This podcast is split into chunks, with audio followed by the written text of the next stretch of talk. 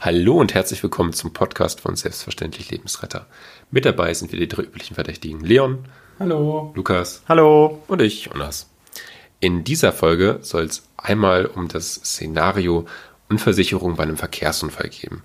Es ist eine Situation, die man vielleicht schon ab und zu auf einer Autobahn gesehen hat, wo man vorbeifährt, wo schon Leute helfen. Aber stellen wir uns einfach mal vor, du bist der Erste, der im Unfall da bist. Du fährst später Nachmittag über die A7 und siehst auf einmal rechts ein Auto, das halb in die Leitplanke reingefahren ist. Ja, wie geht man in so einer Situation vor? Tja, da gilt auch wie immer die Devise, erstmal einen Überblick verschaffen. Ja, also ich muss natürlich erstmal sehen, da ist ein Auto und da muss ich natürlich anhalten, wenn ich helfen will. Ne? Also ich habe die Entscheidung getroffen, okay, keiner ist da, ich möchte jetzt helfen. Ich fahre äh, erstmal an den, auf den Seitenstreifen. Dabei ist es schon wichtig, eben den Eigenschutz zu beachten, ja, indem ich natürlich einen Blinker setze, Schulterblick äh, mache und solche Geschichten und langsam abbremse. Und da ist schon mal die erste Frage, wo positioniere ich zum Beispiel einfach das Auto? Wobei ich da aber ganz klar sagen muss, wenn ich diese Unfallstelle sehe, mir Gedanken mache, okay, ich möchte anhalten, bin ich meist ja schon dran vorbeigefahren. Mhm. Sodass ich da in diesem Falle als erst ankommendes Fahrzeug die Frage häufig ja gar nicht groß stellt, stelle ich mich vor das Auto oder hinter das Auto, weil es ja meist, ich bin schon an der Unfallstelle vorbeigefahren und schere dann quasi entsprechend hinter dem Fahrzeug mit etwas Abstand ein. Genau, aber so ist ja schon das Richtige quasi. Also das wäre ja genauso, was auch optimal ist. Ja. Genau. Gerade wenn es irgendwie ein kurviges Gebiet ist oder nicht gerade plattes Land, wo man kilometerweit sehen kann, dann stellt sich ja die Frage fast gar nicht. Ich, ich denke, die Frage, auf die du abzielst, ist dann der Fall, wenn ich äh, auf eine Unfallstelle zukomme, die abgesichert ist, wo vielleicht noch keine professionellen Retter da sind, wo ich aber schon sehe einen Warnreich, ich sehe ein paar Leute mit Warnwesten, auf das du ja gleich sicherlich noch zu sprechen kommst. Und dann ist es natürlich auch so, dass ich mich auch hinter der Unfallstelle einordne, einfach damit ich nicht für den darauffolgenden Verkehr als potenziell irgendwie Auto dastehe, auf das noch andere auffahren könnten. Ja, und es ist halt grundsätzlich wichtig, einfach das Auto so abzustellen, dass es halt keine Gefährdung darstellt, auch für den Verkehr, der an der Unfallstelle natürlich vorbeistellt. Also es sollte klar sein, dass ich es nicht auf der Autobahn direkt abstelle, sondern eben auf der Seitenstreifen. Ja.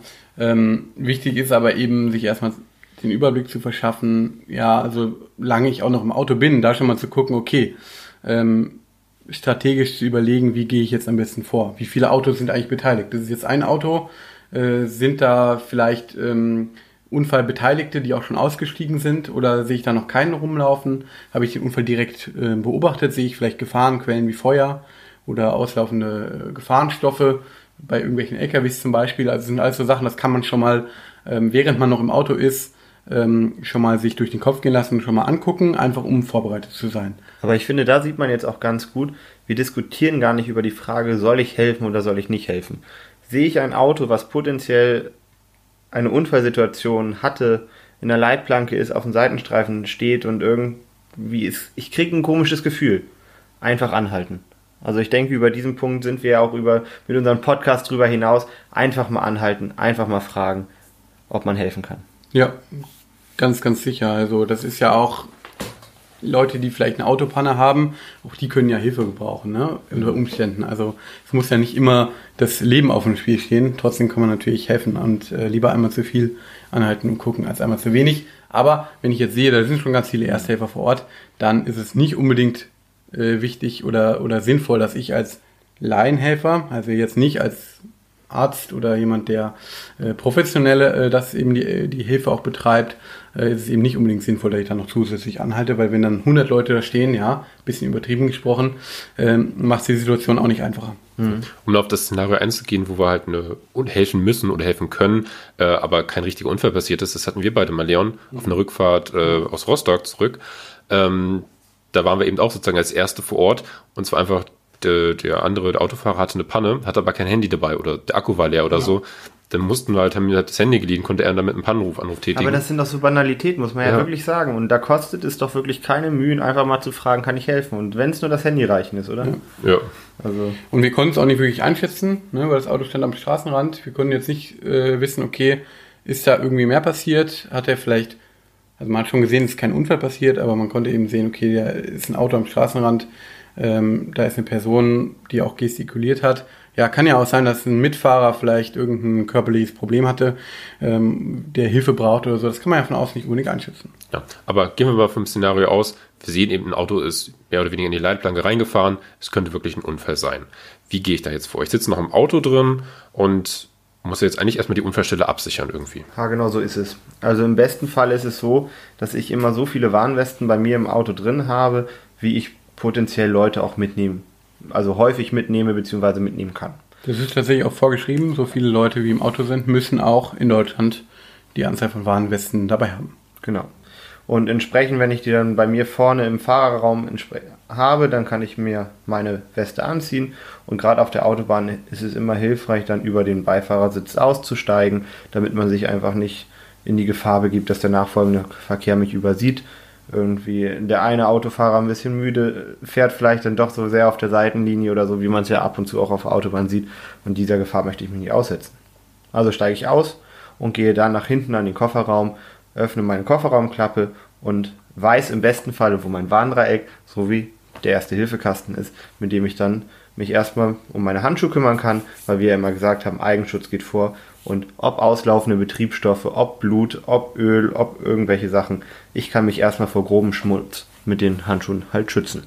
Ganz genau. Dann ist es sinnvoll, ähm, grundsätzlich für euch zu Hause, sich mit dem Aufbau des ähm, Warndreiecks auch vertraut zu machen. Also baut das ruhig auch mal irgendwie auf zu Hause, weil wenn man das dann wirklich mal braucht und äh, man kriegt es nicht wirklich aufgebaut oder braucht dafür eine halbe Stunde, dann ist es halt bisschen ungünstig.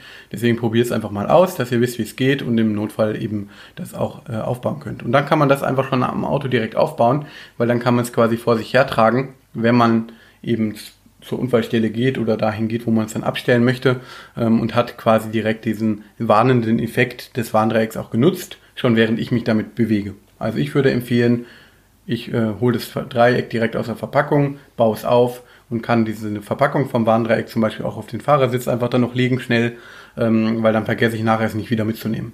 Da möchte ich noch einmal ganz kurz die Gefahr ansprechen. Deswegen ganz wichtig, was du gesagt hast. Baut das Warndreieck am Auto auf Einmal wegen der Verpackung, was ich ein sehr sinnvoller Ty äh, Tipp ist, weil man sieht ja einfach, wie, wie viele Warndreiecke nach Unfallstellen einfach wieder vergessen wurden. Gerade dann, wenn sie mit dem richtigen Abstand aufgestellt worden sind, weil dann sind sie in einer gewissen Entfernung, wo man auf der Autobahn einfach nicht mehr drüber nachdenkt, wenn die Verpackung weg ist. Aber der Punkt, auf den ich hinaus möchte, ist, wenn ich mit diesem Warndreieck meinetwegen jetzt die 200 Meter weggehe und mich dann auf den Seitenstreifen hinknie, es auspacke, da bin ich doch nun wirklich nicht für Lkw-Fahrer, für große Autos, Transporter oder so noch sichtbar. Also wenn ich da so hocke auf dem Seitenstreifen. Also selbst mit Warnweste. Selbst mit Warnweste. Also wenn ich da so gekauert sitze, also beim besten Willen, ich mach das nicht.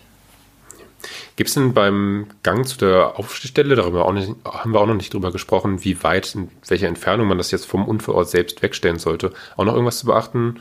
Ähm, einfach direkt auf das Auto zu, da kann man ja nebenbei schon mal schauen, was da ist, oder? Also ich würde da tatsächlich empfehlen, dass man über die Leitplanke drüber steigt und dann geschützt von der Leitplanke sozusagen dann eben direkt erstmal dahin äh, läuft, äh, wo man das Warndreieck dann aufstellen möchte. Lukas hat gerade schon mal gesagt, auf Autobahn ungefähr so 200 Meter, das ist eine ganz schöne Strecke.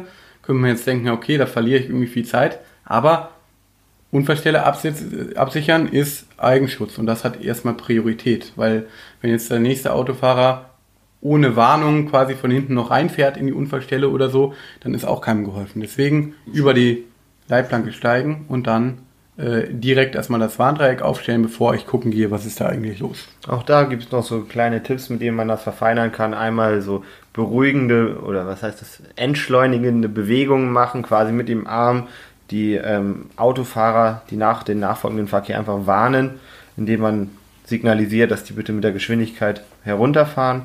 Und zum Thema 200 Meter, ich denke auf Autobahnen wirklich wichtig. Also man weiß ja selbst, wie schnell 200 Meter äh, weg sind, wenn man so überlegt irgendwie, hm, wo waren die letzten 5 Kilometer? Ne? So nach dem Motto. Also es geht einfach schnell auf Autobahn. Und da auch ganz wichtig, vor einer Ausfahrt, vor einer Kurve entsprechend auch die Warndreiecke aufstellen, auch wenn es dann vielleicht mal 300 Meter sind. Aber man muss rechtzeitig warnen. Also wenn man das Warndreieck sieht und das Auto direkt daneben steht, da hat man auch keine Zeit mehr zu reagieren, sollte man irgendwie, warum auch immer, auf dem Seitenstreifen stehen oder sowas. Oder da rauffahren wollen gerade und auf einmal ist man im blödsten Fall aufgefahren. Was haltet ihr davon, wenn man mehr, also mit mehreren unterwegs ist, dann kann einer schon mal vorgehen und das Warndreieck postieren und der andere kann sich schon mal helfen.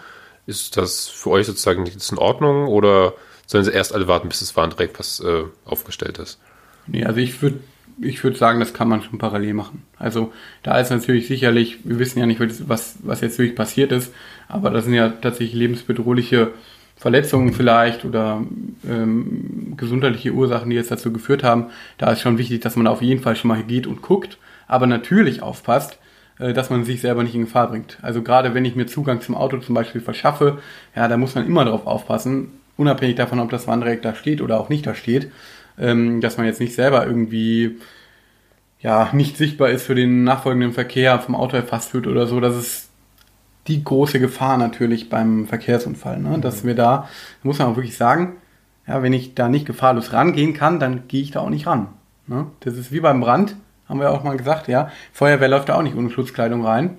Ja, und das gleiche ist für uns das Auto, was da steht. Wenn wir da nicht drankommen, ohne dass wir uns selber in Gefahr bringen, dann äh, bleibe ich da natürlich erstmal weg. Aber wenn ich gefahrlos hingehen kann, dann kann man das ruhig parallel machen. Einer sichert die Unfallstelle ab, der andere geht schon mal gucken, was ist denn da eigentlich los. Du hast gerade mehrere Leute angesprochen. Eine Gefahr, ich manchmal darin sehe, auch wenn alle meinetwegen eine Warnweste tragen, ist es so, dass man dann doch irgendwie, wenn man keine direkte Aufgabe hat, man weiß ungefähr, die Person ist ansprechbar, ist jetzt nicht so schwerst verletzt, einer sichert die Unfallstelle, man darf auf der Autobahn nicht gedankenlos rumstehen und vor allem nicht hinter dem Auto dann stehen bleiben und dem entgegenkommenden oder den, dem nachfolgenden Verkehr den Rücken zudrehen. Man muss immer quasi, gerade wenn man auch nichts zu tun hat, irgendwie vielleicht einen Notruf abgesetzt hat, wartet auf weitere Anweisungen von einem erfahrenen Helfer oder von jemandem, der das Ganze, sage ich mal so, sich den Hut aufgesetzt hat in der Situation, dass man da einfach dann auch hinter die Leitplanke ruhig geht, da dann vielleicht so ein bisschen wartet, koordiniert, mithilft oder sowas, aber nicht sich einfach mit dem Rücken zum nachkommenden Verkehr stellen. Weil es passiert schneller, als man denkt, dass da dann noch weitere Unfälle passieren. Und gerade so als Helfer ist ja wirklich nicht das, was man möchte. Dass man du hast gerade das Thema Notruf angesprochen. Ähm, für mich sehen weite Autobahnausschnitte genau exakt gleich aus. Und ich habe auch schon nicht mal auf die Ausfahrtsschilder, wo ich da überhaupt äh, bin jetzt gerade. Ich weiß nur, irgendwie 200 Kilometer muss ich dann rechts raus. Ähm, wie kann ich das eigentlich äh, genau erkennen? Das ist ein sehr guter Punkt. Und gerade auf Autobahnabschnitten, wo man nicht häufig fährt, wenn man in Urlaub fährt oder in Bereichen in Deutschland oder im Ausland ist, wo man nicht so häufig fährt, sollte man immer mal rechts an den Seitenstreifen gucken. In 100 Meter Abschnitten gibt es meist eine Streckenmarkierung. Das heißt, da steht dann irgendwie eine 413,5 oder 414,5, also eine Kilometerangabe für einen gewissen Streckenabschnitt. Das heißt, wenn ich wenigstens weiß, auf welcher Autobahn ich bin, was ja meist das Navi zum Glück anzeigt, kann ich dann halt sagen, okay, ich bin auf der A5 meinetwegen bei Streckenabschnitt 200 und kann dann ja in, eigentlich der, ähm, der Rettungsleitstelle schon direkt eine Position geben und die wissen exakt, wo ich bin. Was auch noch wichtig ist, was leider häufig zu Missverständnissen führt, ist, dass man die Richtung sagt. Nicht, dass die Rettungsfahrzeuge dann auf der anderen Autobahnseite sind. Kann leider häufiger passieren, als man denkt. Also ja. da auch, in welche Richtung fahre ich. Also Endpunkt der Autobahn auch dazu nennen. Also Norden, Süden, Osten oder Westen oder vielleicht Richtung Hamburg, genau. Richtung Frankfurt oder so. Ähm, das sind eigentlich Banalitäten, was ja. man jetzt so denkt. wenn man das so hört, denkt man wahrscheinlich auch so, ja, ist ja klar, aber in einer Notfallsituation ist man aufgeregt. Und das sind dann die wichtigen Informationen, die dann wirklich auch Zeit kosten, wenn das eben vergessen wird. Deshalb auch der wichtige Punkt, nicht ihr beendet den Notruf, sondern die Rettungsleitstelle beendet den Notruf, weil die denkt daran und die fragt auch nochmal nach. Auf jeden Fall. Ähm, aber zum Thema genau, wo ich stehe, ähm, es gibt ja noch die zweite Möglichkeit der Notrufsäulen. Und die haben ja einen festen Punkt quasi, von dem dann der Notruf ausgesendet wird.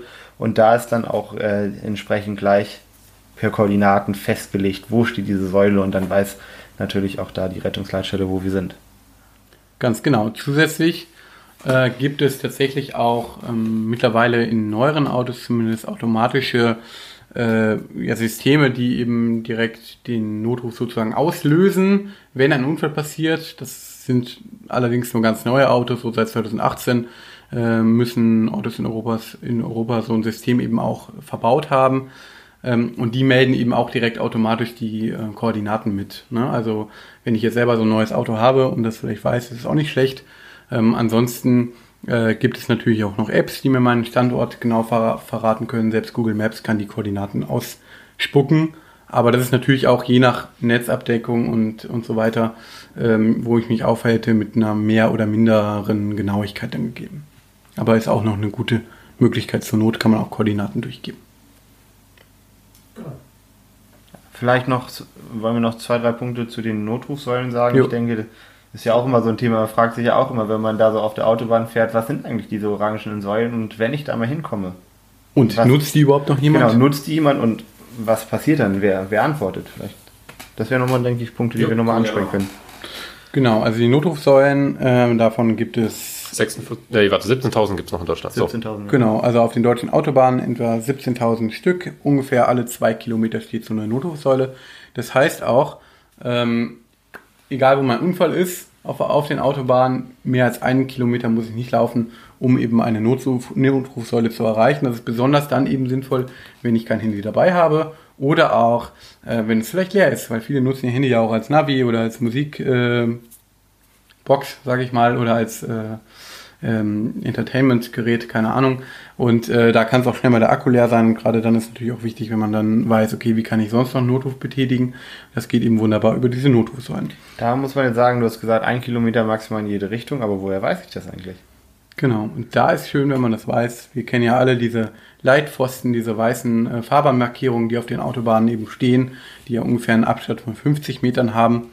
Ähm, die haben immer einen schwarzen Pfeil quasi aufgedruckt und der Pfeil zeigt immer in die Richtung, wo die nächste Notrufsäule dann steht. Ähm, wisst ihr zufällig, wie viele Notrufe da überhaupt eingehen? Also, Also ich hatte jetzt nur mal bei einer Recherche mal geguckt und da war es, dass, äh, ich meine 2016 waren es, da waren es um, die 50, ein bisschen mehr als 50.000 Notrufe, die in dem ein Jahr eingegangen sind. Aber da kann man vielleicht noch zu sagen, das sind jetzt, man kann diese Notrufsäulen eben nicht nur äh, für, für Notfälle, für gesundheitliche Notfälle zum Beispiel nutzen oder wenn ein Unfall passiert ist, sondern eben auch für Pannen, äh, die ich auf der Autobahn erleide mit meinem Auto. Also wenn mein Auto eine Panne hat, kann ich da eben auch den, äh, die Notrufsäule nutzen, um eben den Pannendienst zu alarmieren. Ähm, und auch ungefähr zwei Drittel der Notrufe über diese Notrufsäulen sind tatsächlich äh, von Autos die eine, oder von Fahrern, die eine Panne erlitten haben. ich finde es aber insgesamt von der Anzahl auch schon, ich fand es überraschend viel. So in meinem Lebensumfeld hat jeder natürlich immer ein Handy dabei und ist gefühlt die Hälfte der Zeit immer dran. Ähm, und dann ist ja doch so, dass statistisch jede Notrufsäule halt zwei bis dreimal im Jahr benutzt wird. Ja, wobei zwei bis dreimal im Jahr sagst du gerade. Es gibt eine sogar, die haben wir jetzt auch bei Recherchen gefunden, äh, die wurde sogar 263 Mal in einem Jahr benutzt. Auf der A5 Richtung Weiterstadt und Langenmerfelden, da ist quasi eine, die wurde 263 Mal in einem Jahr benutzt. Hm, erklärt die ganzen Fast Unfälle. jeden Tag, ne? Ja, das ja, ist, nicht ganz, aber so halt. Die- Jeden zweiten Tag auf jeden Fall. Ja. Das, ich will gar nicht von den ganzen einsamen Notrufsäulen irgendwo in Mecklenburg-Vorpommern reden, die benutzt werden. Aber da, aber da muss man ja sagen, da ist man ja, muss man ja froh sein, dass es da welche gibt, weil da ist wahrscheinlich die Netzabdeckung gerade bei diesen Weiten, bei der Weite einfach nicht so.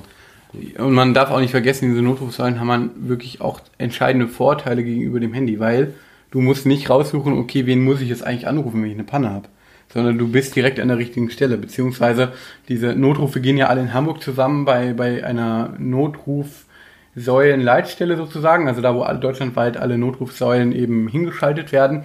Und die koordinieren dann alles. Also die sorgen dafür, dass dann der Rettungsdienst verständigt wird äh, und der nächste gelegene Rettungswagen eben dann kommt, aber die äh, können eben auch dann eben die Pannenversorgung sozusagen dann einleiten. Also das ist schon ein entscheidender Vorteil, weil ich wüsste jetzt nicht genau, wen rufe ich jetzt an, wenn ich eine Panne habe zum Beispiel. Ne? Also das ist schon äh, eigentlich auch ein entscheidender Vorteil, die diese Notrufsäulen haben. Wollen wir noch zum Abschluss ein bisschen in die Richtung gehen? Wir haben jetzt Unfallstelle abgesichert, Notruf ist schon abgesetzt, wir wissen, wie viele verletzt es ist und um welche Verletzungen es gegebenenfalls geht. Aber nehmen wir mal das Szenario an, dass jemand bewusstlos im Fahrzeug ist. Ähm, wie bekomme ich den da raus? Weil so richtig die Atmung kontrollieren kann ich ja in der Situation nicht, oder? Ja, das ist richtig. Also das gesagt, wir haben eine Person angesprochen, haben festgestellt, keine Reaktion. Und gerade auch auf der Autobahn ist eine Gefahrensituation. Ja, also jedes Fahrzeug, was daran vorbeifährt, könnte potenziell in diese Unfallstelle reinfahren. So wie was häufig bei größeren Unfällen mit hoher Geschwindigkeit sind, auslaufende Betrie- Betriebsstoffe. Wir müssen die Person da raus haben. Und entsprechend gibt es da den äh, Rautec-Rettungsgriff, der uns ermöglicht, schnell eine Person aus einer Gefahrensituation zu bringen. Entweder aus dem Auto oder eine Person, die auf dem Boden liegt.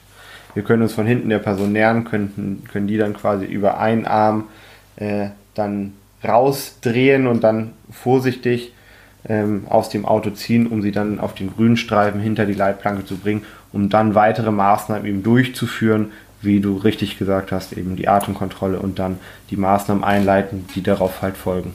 Aber auch das geht eben nur, wenn ich mich dabei selber nicht in Gefahr bringe. Das muss ich nur nochmal unterstreichen. Ja, weil diesen Rettungs Rettungsgriff, da muss ich natürlich nah ans Auto ran und die Tür öffnen und so weiter. Und wenn das jetzt eben nicht geht, weil da Autos vielleicht noch vorbeifahren mit höherer Geschwindigkeit, dann kann ich eben den jetzt diese Maßnahme nicht unbedingt direkt durchführen. Also da muss man wirklich gut, gut aufpassen, sich selber nicht in Gefahr bringen. Ja, ähm, was vielleicht auch noch ganz nett ist als Tipps, wenn wir die Person alles rausgebracht haben, ähm, dann sollte man falls der Motor von dem betroffenen Fahrzeug noch läuft, den nachher noch ausstellen, also den Zündschlüssel umdrehen oder ähm, es gibt ja manchmal so, das ist inzwischen das Klick oder also auch funklose Verbindung, ich weiß gar nicht, wie man sich das Ganze nennt, ähm, das auch noch ausstellen, weil potenziell ein laufender Motor ja auch nicht noch eine Gefahr darstellen kann. Okay. Wir haben vielleicht noch einen, einen kleinen Nachtrag zu vorhin. Wir haben ja kurz über das Warndreieck gesprochen. Ähm, vielleicht nochmal, weil ja auch mal eine Hörerfrage dazu kam tatsächlich, wie weit stelle ich das jetzt eigentlich weg? Wir haben ja nur, eigentlich nur über die Autobahn geredet, genau. äh, aber Unfälle können natürlich auch innerorts passieren oder auf der Landstraße zum Beispiel. Wie sieht es denn da eigentlich aus, Lukas? Da gibt es eigentlich äh, so einen ganz guten Merkspruch. So schnell wie ich ungefähr fahren kann, mit dieser Entfernung sollte ich das Warndreieck quasi von der Unfallstelle äh, wegstellen. Das heißt, innerorts sind es 50 Meter, auf der Landstraße 100 Meter, auf der Autobahn 200 Meter. Und man kann sich das auch immer äh, anhand der Leitstellenpfosten Abstände ganz gut abmessen. Ein Leitpfosten zum nächsten sind ungefähr 50 Meter, sodass ich auf der Autobahn vier Leitpfosten abzählen müsste, auf der Landstraße entsprechend zwei. Okay, wunderbar. Das soll es für die Folge schon gewesen sein. Mögt ihr nochmal eure wichtigsten Punkte zusammenfassen? Ja, gerade auf der Autobahn, wenn da Unfälle passieren, oder ihr ein Fahrzeug seht, was ähm, auf dem Seitenstreifen steht, vielleicht mit Warnblinklicht, haltet einfach mal an, fragt einfach mal nach, aber ganz, ganz wichtig, achtet auf den Eigenschutz, achtet auf den nachfolgenden Verkehr. Genau, denkt dran, was wir euch jetzt vermittelt oder versucht haben zu vermitteln, wie weit man so ein Dreieck, Rettungswarndreieck äh, eben hinstellen sollte. Äh, macht das, ohne euch selber in Gefahr zu bringen. Und an alle Autofahrer, die eben nicht helfen können, sondern nachher im Stau stehen, bitte denkt dran, eine Rettungskasse zu bilden. Ja, sehr wichtiger Punkt zum Schluss. Vielen Dank fürs Zuhören. Ich hoffe, ihr konntet etwas mitnehmen. Es hat euch Spaß gemacht zuzuhören. Lasst doch gerne ein Abo oder sonstigen Kommentar da auf einstigen Plattformen. Äh, darüber würden wir uns sehr freuen. Dann bis zum nächsten Mal. Bis bald. Macht's gut. Tschüss.